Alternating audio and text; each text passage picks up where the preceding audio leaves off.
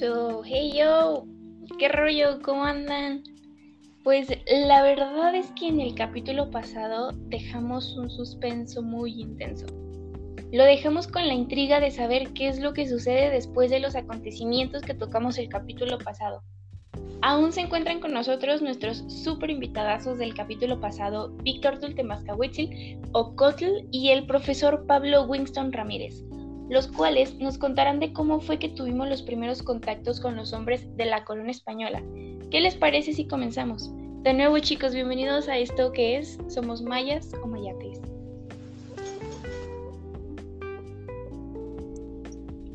Bueno, retomando un poco lo que dijimos en el capítulo pasado, la cultura azteca fue una de las últimas que existió, pero tuvo un papel muy importante, como lo fue la creación de Tenochtitlan, que fue el punto de encuentro de muchas civilizaciones y en ella se desarrolló fuertemente cada una de ellas. Sí, en efecto, como lo dice aquí el profesor Ramírez, la civilización azteca fue la cuna de todas, si no es que la mayoría de las civilizaciones. De hecho, a esta civilización fue que llegaron los hombres de la corona española, Cristóbal Colón, en una de sus múltiples expediciones. Retomemos este punto con el profesor y de igual manera con Víctor, ya que apareció en este momento tan importante en la llegada de esta nueva cultura a nuestro continente. Bueno, comencemos hablando de España como tal. En ese momento tenía grandes conflictos, ya que el imperio bizantino había sucumbido ante los otomanos y Constantinopla, que era el sitio principal para el comercio, cayó lo cual originó que sus principales rutas comerciales fueran cerradas y tuvieran que buscar otra forma de obtener recursos. Ya con esto en mente se decidió tomar nuevos rumbos. Aquí es cuando surgió uno de los personajes más importantes de nuestra historia, que es Cristóbal Colón, el cual solicitó apoyo de la corona española para poder dirigirse hacia la India por medio del Océano Atlántico. Es cierto, España neta le estaba pasando mal, mal por todo, por no confiar en las nuevas ideas, pero bueno, igual le dijeron que sí a Colón y le pusieron sus tres barcos. y como él era muy original, les puso la Niña la Pinta y la Santa María. Y pues ahí lo tienes, con toda su tripulación rumbo a la India, según ellos. Pero cuéntanos, Víctor, ¿qué hicieron? Sí, mira, ¿cómo te los digo? Pues ahí los tienes bien inspirados rumbo a la India, según ellos, bien, bien confiados. Ahorita llegamos, pero no sabían que había algo más en medio.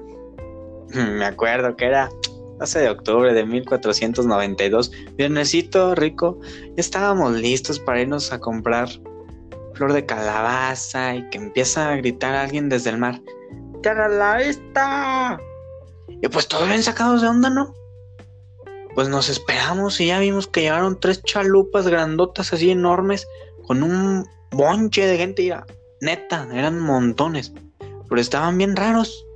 Traían, mucha ropa, o sea, o sea, yo andaba de taparrabos, ¿no? Pero ellos como que traían más, como 20 encima y cosas brillantes. Y luego el jefe decía que ya estaban en la India y pues al parecer nadie le había dicho que ahí no era. Pero pues le seguimos el juego, a ver qué pasaba.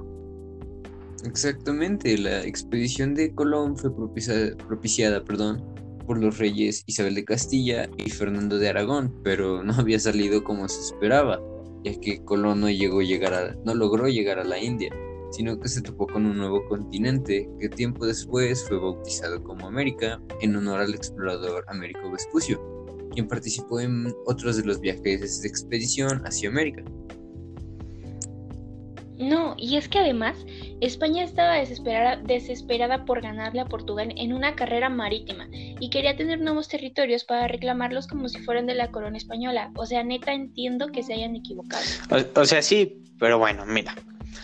Cuando el tal Colón llegó, pues todos lo recibimos bien, ¿no? Y de hecho le, le ofrecimos quedarse, le dijimos, quédate, compadre, vienes guango, quédate. Le dimos de comer y todo. Con hambre, no se quedó. Y pues ya, cuando se tuvo que regresar a su pueblo, le dimos maíz, cacao. Y es más, hasta oro y plata se llevó el compadre. ¿Cómo la ves? Es más. Y bueno, nosotros dijimos, pues ya no van a volver, o sea, ya, ya pasaron, ¿no? Pero ahí tienes que otra vez llegan en, ¿qué era? 1493. Pero ya venían más, más fresón y nos, y nos dice que, que el Papa Alejandro VI le dijo que, que teníamos que ser cristianos. Oílo. y que ya íbamos a hacer una tal señora llamada España. Algo así me dijo, no recuerdo. Y pues nos entendimos bien. Pero luego se empezaron a transear el oro, la plata, y pues ya dijimos, a ver, no, canal, espérate, espérate. ¿Qué, qué tranza por tus venas? ¿Qué onda ahí?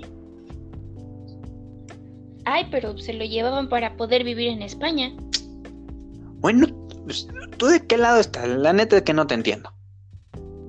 Pues es que los españoles necesitaban más el oro en ese momento. Cállate, era nuestro oro. O sea, yo no tenía oro, pero mi pueblo sí. Bueno, pero eso ya pasó. Bueno, ya pasó. Ay, Bueno, hablemos de otra cosa. Ay, no, no, no, otra cosa. Ay, ya ves, pero no. España necesitaba oro. Mole. No. En lo que ellos arreglan, yo les sigo contando.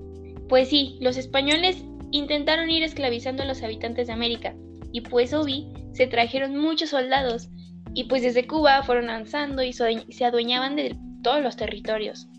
Ay no, así bien feo. Empezaron en Cuba, y luego se fueron para Yucatán, y luego en Campeche, y así porque pues nada más no les gustaba. Pero bueno, los españoles con todo y todo eran muy listos. Y pronto entendieron que existían rivalidades entre muchas de las distintas culturas de Mesoamérica, por lo cual los engañaron y les ofrecieron unirse a ellos para derrotar a sus enemigos. A ver, a ver. ¿Qué pasó, carnal? ¿Qué pasó, camarada? Te estás olvidando de mi crush, la señorita Malinche. No, no, no. A ver, cuenta bien la historia. También te ibas a saltar a Cortés, carnal. ¿Qué sigue? ¿Messi? Pues no. La historia comenzó así, así, así, así me la contó un primo. En 1511 empezó otra expedición dirigida por Vasco Núñez de Balboa, como, como el boxeador, ese de la película, ese mero. Pero naufragaron. Y en esa iba Jerónimo de Aguilar y Gonzalo Guerrero, los cuales lograron sobrevivir. Ay, no sé cómo lo hicieron, pero sobrevivieron. Gonzalo dijo, bueno, los mayas me caen muy bien. Y como ellos también lo quisieron, pues se quedó a vivir ahí con ellos.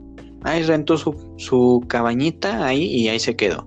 Y los ayudó en vez de a los españoles. Pero bueno, esto estaba pasando. Llegó otra expedición que estaba dirigida por otro gran personaje. Que aunque me cae gordo, la neta, no te voy a mentir, me cae gordo. Pues se rifó la verdad. Se llamaba Hernán Cortés. y tenía un ejército más chido, o sea, estaba más. Venía más surtido el compadre. Era un señorón, la verdad, la verdad. Oye, pero el otro sobreviviente era un sacerdote, ¿no? Lo esclavizaron por un tiempo, pero luego luego logró escapar y se, les unió, se le unió a Cortés. Y como ya sabía el maya, pues se hizo el traductor de Cortés y ya eran amiguis. Ándale, tú, eh, tú, sí, tú sí te la sabes. Pero ya, pues luego, déjate cuento. De eso, en 1519, Cortés llegó a Tabasco y fue cuando todo se puso tenso. O sea, porque pues los tlaxcaltecas se, se sacaron de onda. Y la primera batalla de Cortés... Ah, no, ya, ya te estoy adelantando.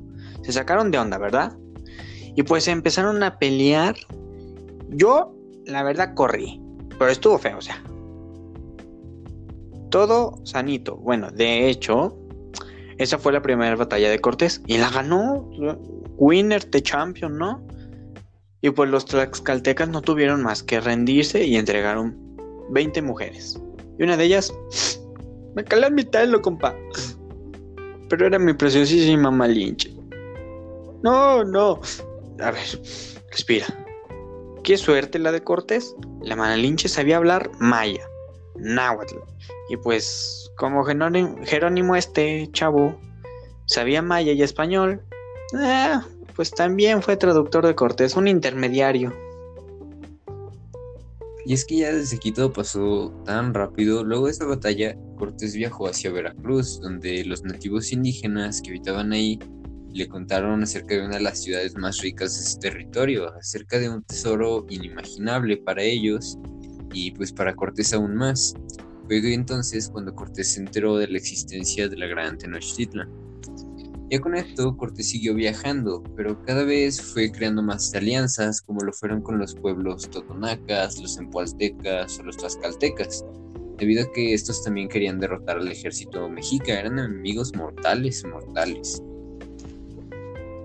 Y ya aquí con todas las alianzas, Cortés tomó una ruta que pasaba en medio de los volcanes Popocatépetl e Iztaccíhuatl. Ay, amo el Popo, la verdad.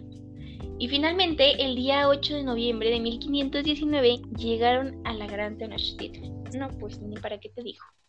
Y pues ya Moctezuma, que era el Tlatoani acá, el mero mero en ese momento, pues lo recibió y le dijo a Cortés, no, quédate aquí conmigo, no le hace, ahorita te hacemos de comer, tú ponte cómodo.